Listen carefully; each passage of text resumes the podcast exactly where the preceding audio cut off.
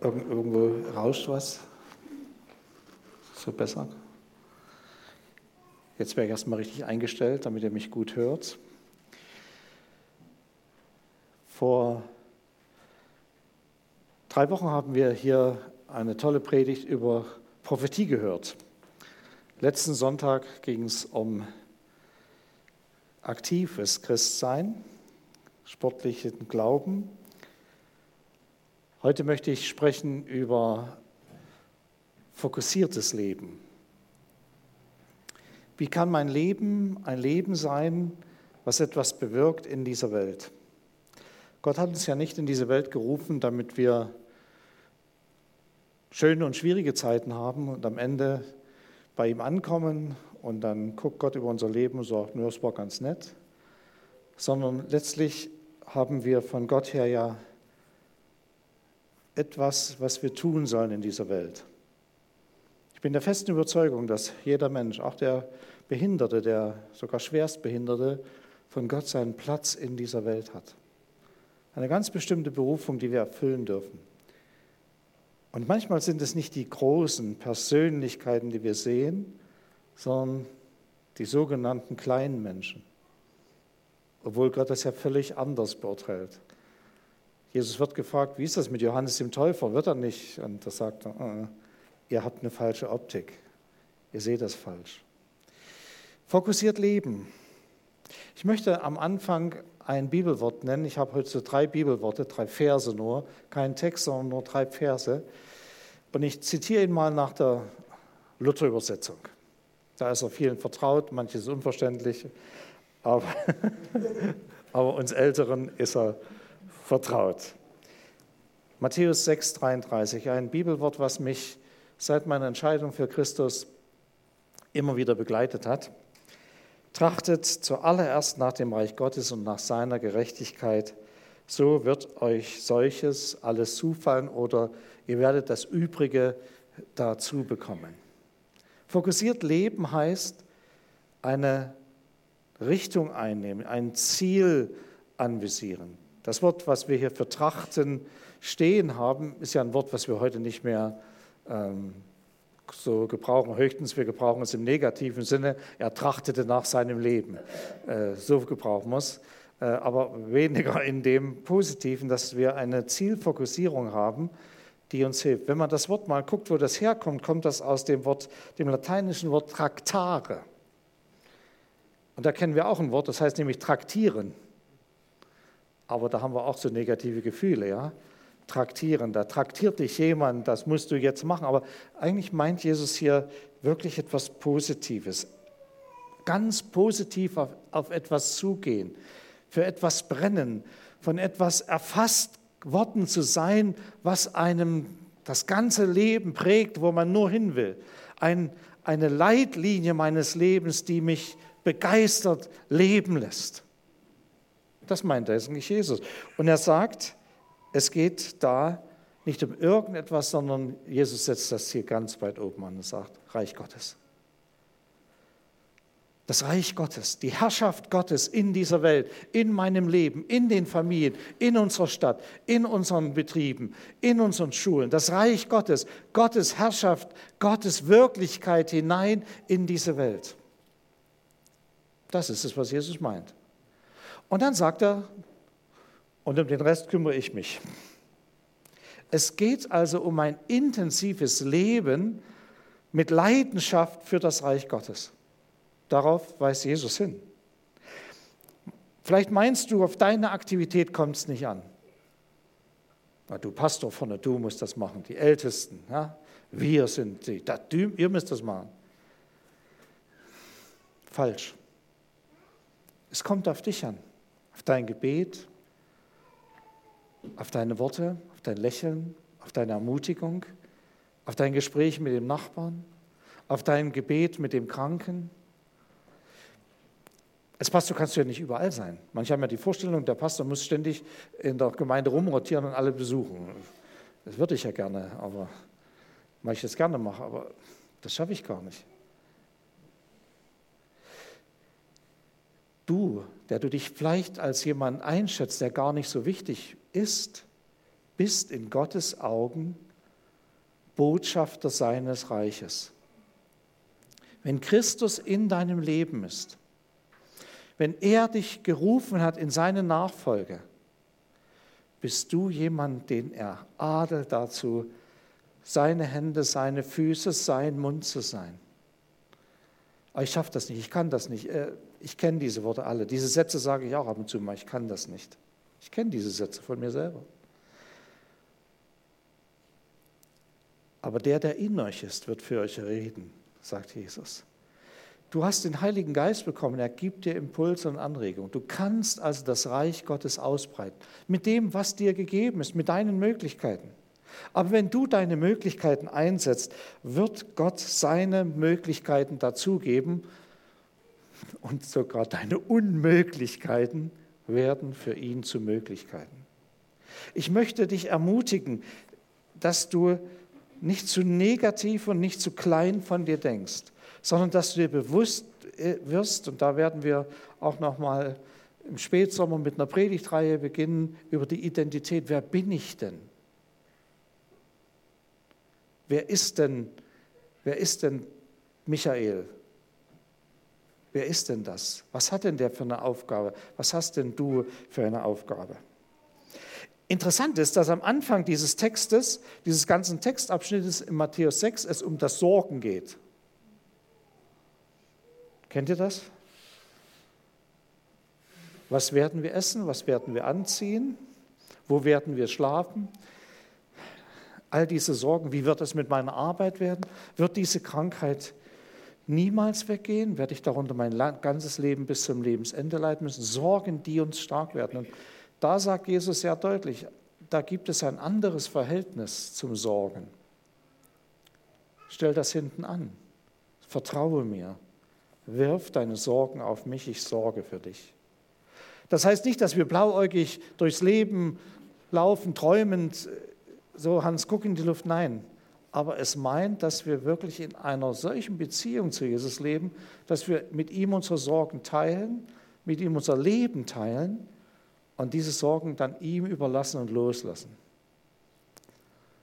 Wer Kinder hat, Muttertag heute, gerade ihr Mütter, was gibt es da für Stunden, die ihr euer Herz beschwert, wenn ihr Kinder habt und kleine Kinder, kleine Sorgen, große Kinder, große Sorgen, sagt der Volksmund. Nimm diese Sorgen, teile sie mit Jesus. Gib sie an ihn ab und sag, ich kann es doch gar nicht regeln. Was willst du mit einer 14-, 15-jährigen Tochter machen, wo du auf einmal als Elternteil so komisch geworden bist? Kinder können ja gar nicht dafür, also es sind ja wir. Ja. Gib es Jesus. Und orientiere dich auf das Reich Gottes, hab das im Blick. Ein zweites Bibelwort ist ein Wort aus 1. Chronik 22, Vers 19, ein Wort an einer ganz bestimmten Nahtstelle des Volkes Israel, als sie nämlich so völlig orientierungslos waren und das Gesetz und Gott aus dem Blick verloren hatten, da wird ihnen gesagt, so richtet nun euer Herz und eure Seele darauf, den Herrn, euren Gott zu suchen. Orientiert euch auf Gott. Nehmt ihn ins Visier eures Lebens und sein Werk und sein Reich. Moment mal, sollen wir jetzt alle ins Kloster gehen? Sollen wir Nonnen und, und Mönche werden? Sollen wir nur noch in die Gemeinde kommen? Nein. Unser Glaube lebt im Alltag. Wenn du Kartoffeln schälst, genauso wie wenn du im Garten arbeitest, wir trennen nicht zwischen profan und geistlich. Wenn das Profane nicht geistlich gelebt wird, ist es auch nicht profan, dann ist es was weiß ich was. Und wenn das Geistliche nicht profan ist, Jesus hat es nie getrennt. Er hat nicht in zwei Welten gelebt. Jetzt bin ich auf der Hochzeitsfeier, jetzt lasse ich mal die Sau richtig raus. Hat er nicht gemacht, sondern war er genauso der Sohn Gottes und genauso haben die Jünger und auch Petrus gelebt. Steve Jobs, kennt ihn jemand von euch? Apple-Begründer, hat einen Satz gesagt, mach ein paar Dinge und mach sie gut. Du wirst nicht viel Zeit haben, vieles hat keinen Bestand, Also konzentriere dich auf zwei oder drei Aufgaben und bringe sie hervorragend zu Ende. Und das hat er gemacht, als er nämlich die Diagnose bekam, dass er Bauchspeicheldrüsenkrebs hat. Hat er nicht mehr viel in der Weltgeschichte herumgeschwurft, sondern er hat alle Termine abgesagt und sich konzentriert darauf, das iPhone und das iPad fertig zu machen. Und als er am 6. Oktober 2011 starb, da war das auf dem Markt und es hatte große Beliebtheit. Ich denke, wir können von Steve Jobs lernen, dass eine Zielstrebigkeit, eine Konzentriertheit notwendig ist. Die Frage ist, ob es erstrebenswert ist, ein Handy, ein Superhandy zu produzieren äh, und ob das Ewigkeitswert hat. Also da sehe ich eher etwas anderes als wichtig an. Aber an ihm können wir lernen, was es bedeutet, seine Ziele klar zu definieren. Ein iPad wird vor dem Richterstuhl Gottes, glaube ich, nicht der Beweis sein für ein richtiges Leben. Das weiß ich nicht, ob man durch ein iPad in den Himmel kommt. Da bin ich mir noch nicht ganz so. Nein, ich glaube es nicht. Denn Jesus sagt, du kannst die ganze Welt gewinnen. Du kannst alles haben. Du kannst der Größte sein, der Schönste, der Beste.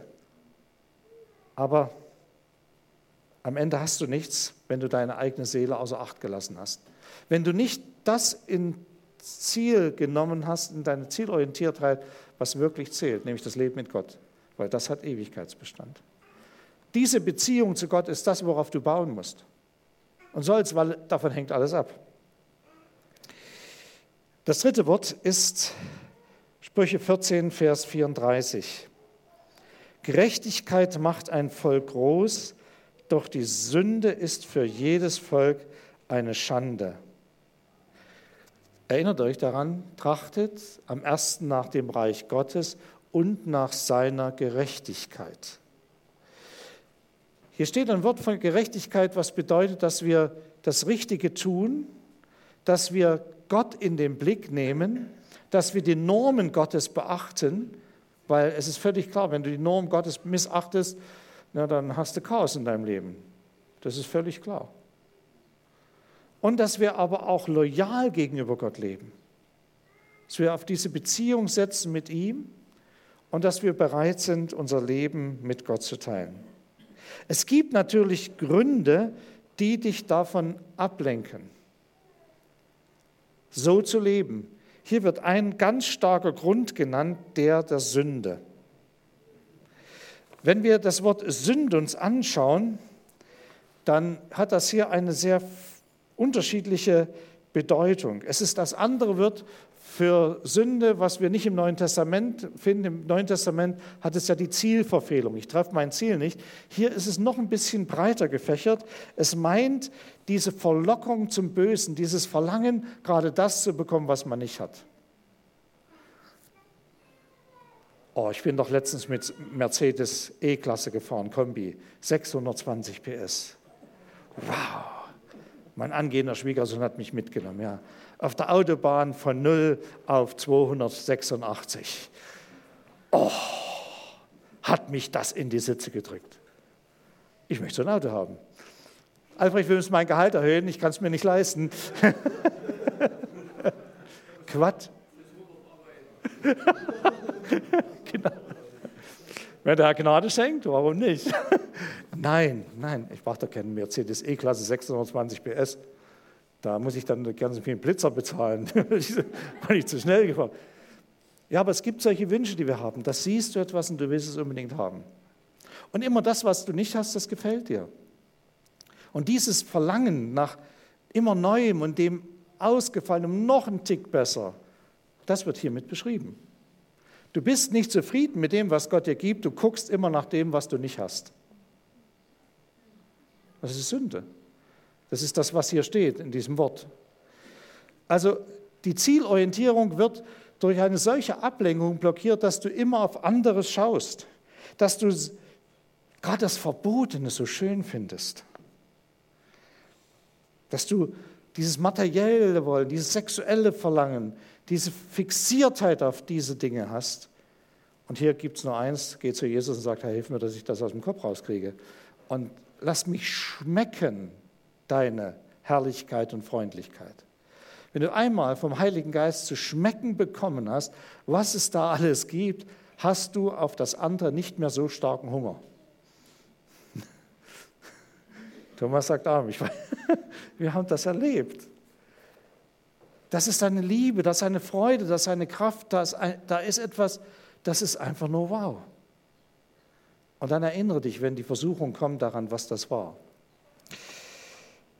Du findest Gefallen an Dingen. Dinge nehmen dich in Besitz. Du besitzt sie nicht, sondern sie besitzen dich. Das steckt alles in diesem Wort. Wir sind als Menschen dieser Zeit mit tausend Ablenkungen und Ausweichmanövern konfrontiert. Sie buhlen um uns. Und von daher ist es ganz wichtig, dass du fokussiert lebst. Dass das Reich Gottes, die Beziehung zu Gott so stark dein Leben bestimmt. Und es gibt einen, einen zweiten Grund, der der Not macht, das Ziel nicht im Blick zu haben, nämlich das sind Unklarheiten. Was ist denn mein Weg? Was ist denn mein Ziel? Ich weiß, wie schwierig das ist, wenn man ringt darum, was ist meine Lebensberufung, gerade als ihr jungen Leute. Ich habe Jahre damit verbracht, Gott zu fragen, was soll ich? Wofür bin ich auf dieser Welt? Was ist der Sinn meines Lebens? Und es war nicht klar, dass ich mal Pastor werde, dass ich mal vor einer Gemeinde wie euch spreche und dass ich das überhaupt kann habe ja, ich habe ja Angst und Wasser geschwitzt, wenn ich vor Leuten sprechen musste. Ich schwitze auch jetzt noch, aber nicht mehr ganz so schlimm. habe auch noch Lampenfieber, ist alles noch da. Aber es ist nicht mehr so wichtig, weil das Reich Gottes mir wichtig ist, weil darum mein Herz sich dreht, weil dafür lebe ich dass Jesus Christus verherrlicht wird und seine Herrlichkeit in Menschen sichtbar wird. Und wenn du dabei bist, wie ein Mensch frei wird von der Schuld, wenn er auf einmal begreift, ich muss nicht jedes Mal mich bei Gott entschuldigen, sondern Gott ist für mich. Wer mag dann wieder mich sein? Viele haben ja eine Vorstellung von Gott, dass Gott der Schiedsrichter ist beim Fußballspiel, der dir dann hier so die gelbe Karte zeigt, erst die gelbe und dann kriegst du die rote von Latz geknallt und dann stellt er dich vom Spielfeld. Das ist nicht Gott. Hör auf mit dieser falschen Vorstellung in deinem Kopf. Schick die weg. Sondern Gott ist dein Trainer. Gott ist der, der am Spielrand steht und dich anfeuert und der schreit sich die, die Stimme aus dem Hals, weil er sagt, mach weiter, richtig, schieß das Tor. Und dann schießt du daneben und, und fühlst dich schlecht und verdammst dich und er lächelt dich an und sagt, ja, das nächste Mal, das nächste Mal wird's. Versteht ihr, das ist Gott. Du hast versagt, du bist schuldig geworden. Hör auf, dich selbst zu verurteilen. Gott verurteilt dich nicht. Er hat seinen Sohn verurteilt am Kreuz. Er selbst ist in den Tod gegangen. Hör auf, dieses Kreuz unwirksam zu machen in deinem Leben. Das ist das Plus deines Lebens. Nimm endlich dieses Plus an. Hör auf, immer auf das, was dir nicht gelungen ist, zu schauen. Trachte nach dem Reich Gottes bedeutet, mir ist vergeben. Ich habe die Vergebung erlebt und ich nehme sie in Anspruch für den Bockmist, den ich wieder jetzt gestern gemacht habe oder heute oder wann weiß ich, wann es passiert ist. Wir müssen eine, eine andere Sicht haben von Gott. Er ist ein Vater. Unser Landesverbandsleiter Peter Fugmann, Gemeinde Sosa, der hat einen Sohn, der Fußball spielt in Sosa. Und der Peter erzählt, wie er am Fußballrand steht und für seinen Sohn, wie er mitfiebert. So ist Gott, er fiebert mit dir mit. Er nimmt sich Zeit zu beobachten, wie es dir geht. Er verarbeitet deine Niederlagen genauso wie deine Siege. Das ist Gott. Hast du Klarheit, was Gott mit dir will? Ringe darum. Er will auf jeden Fall, dass du weiterkommst. Etwas, was noch uns hindern kann, ist Stress. Mir, ich mache mir manchmal selbst Stress. Es ist, ein ganz, es ist ein Riesenunterschied, ob ich, ob ich in den Gottesdienst heute Morgen hineingehe und bin entspannt oder ob ich denke, das noch und dies noch und jenes noch. Ich habe es heute früh ein bisschen verschlafen. Ja. Ich habe mir zwar Wecker gestellt, aber ich bin eher wach geworden, dann nochmal eingeschlafen und dann wird auf einmal die Zeit knapp. Dann wollte ich noch das machen und dies noch und jenes und da kannst du in Stress kommen. Und ich habe mich dann auf der Treppe bei uns darunter, habe ich mir gesagt, Micha, Ruhe, Entschleunigung. Weil sonst kommt so, so angehetzt und vieles will uns heute Stress machen. Der Teufel macht uns ganz viel Stress. Das Gegengöttliche will uns in Action, du, du überdrehst dann. Nein, wir brauchen Gelassenheit. Für manchen sind stressreduzierende Maßnahmen wichtig. Sport kann da helfen, ein Spaziergang in der Natur oder einfach manchmal sich noch hinsetzen und sagen, Herr, ich bin hier, du bist auch da, ach, es ist schön. Gerade in so Momenten, wo, wo so viel zu tun ist. Ich habe einen der schönsten Berufe der Welt, Pastor. Ja, wirklich, das ist kein, kein Joke jetzt. Aber es gibt etwas, was an diesem Beruf schwierig ist. Du könntest von früh bis abends immer irgendwas machen. Du findest nie Feierabend. Und da brauchst du das, dass du dir bewusst machst, jetzt reicht's, jetzt ist genug. Und manchmal müssen wir uns das auch sagen, die wir gerade so engagiert für Jesus leben. Es ist genug. Jesus ging auf den Berg und Jesus entzog sich der Menschen. Und wenn wir lesen, wie Jesus das gemacht hat, war das ganz grandios. Wer von euch ist multitaskingfähig?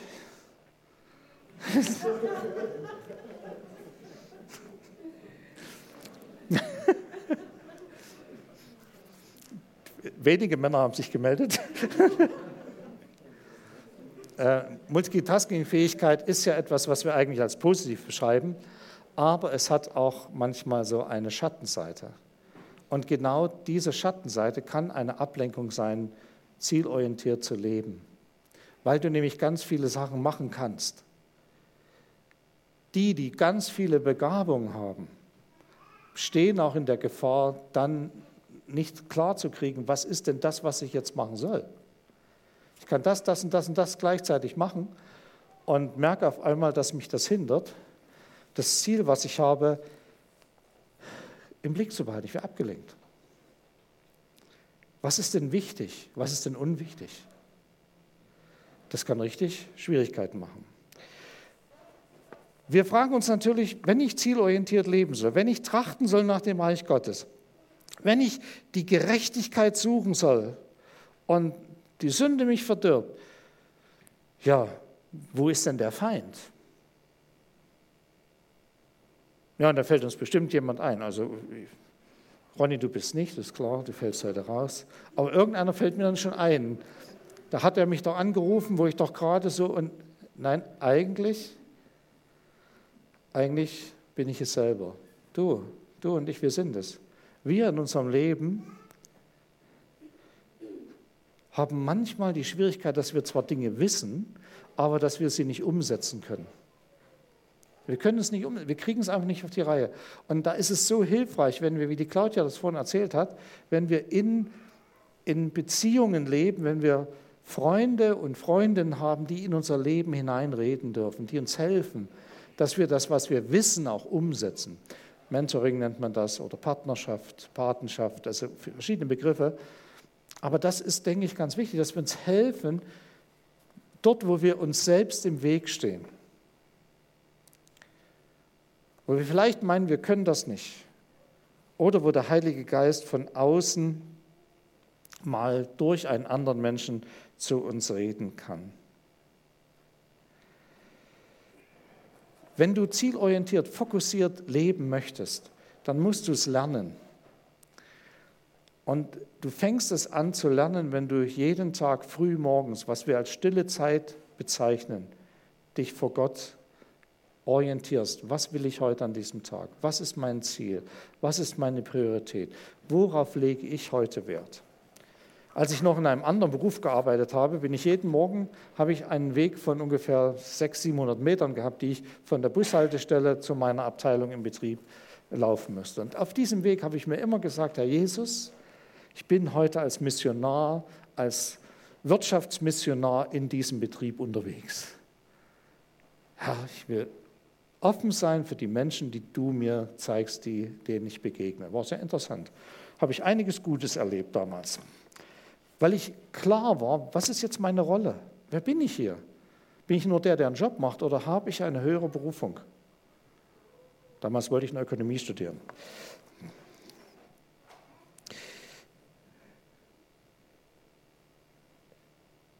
Das Geheimnis des Erfolges ist die Ausdauer in Bezug auf ein Ziel. Wir wissen, dass wir eigentlich in unserem Leben, wenn wir was erreichen wollen, auch wir als Gemeinde, dass wir eine, eine Perspektive haben müssen, die auf zehn Jahre ungefähr rausschaut. Es gibt diese kurzfristigen Ziele, das sind Ziele, die wir auch so äh, Brennglasfokussiertheit nennen. Da sind heute sehr viele Leute gern dabei, so für ein Projekt was zu machen, wo man ganz schnell auch so Glückshormone kriegt, wo, wo das wirklich toll ist. Äh, ja, wir, wir, was weiß ich, wir machen eine Bude auf dem Weihnachtsmarkt drei Wochen lang und du siehst, die Leute kommen und finden das toll und du bist dabei und oh, einfach spitze. Aber zu sagen, ich gehe jetzt auf ein Projekt zu, was langwierig ist, wo es Rückschläge gibt, wo ich emotional mal so einen Nackenschlag kriege, das ist schwieriger. Diese, diese Kursfokussierung, so wie ein Captain schaut, welchen Kurs muss ich denn halten, das ist ganz wichtig.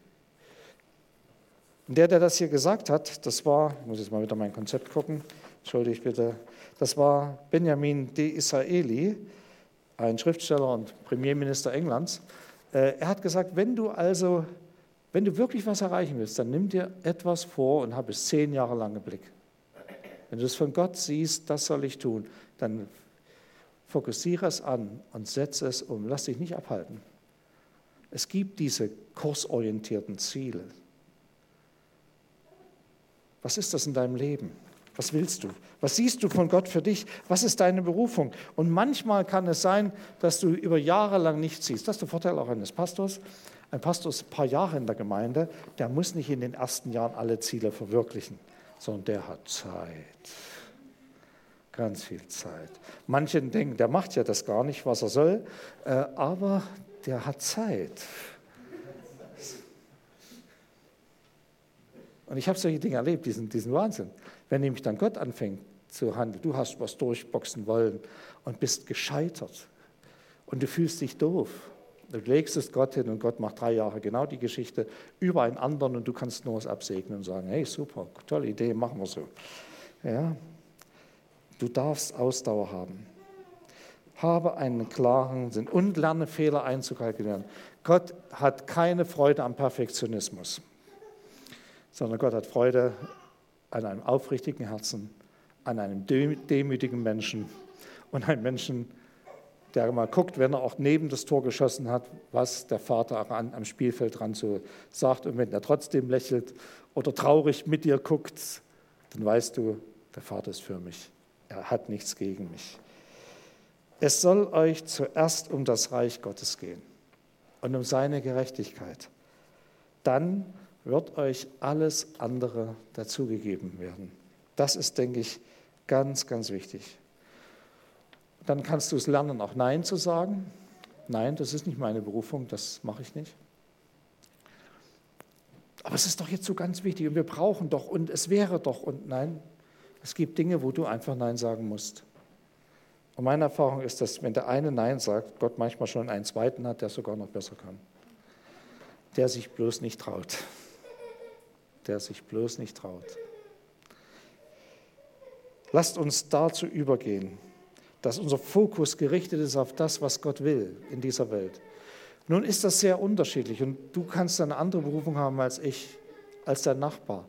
Aber etwas ist wichtig. Guck auf den Vater, der am Spielrand steht, dem Spielrand deines Lebens, an der mit dir sich freut und mit dir weint, der über deine Fehler dich nicht abstraft, sondern der dich ermutigt, der Trainer, der dich ermutigt, mit ihm zu leben. Amen. Wir hören jetzt ein Musikstück und können nochmal nachklingen lassen.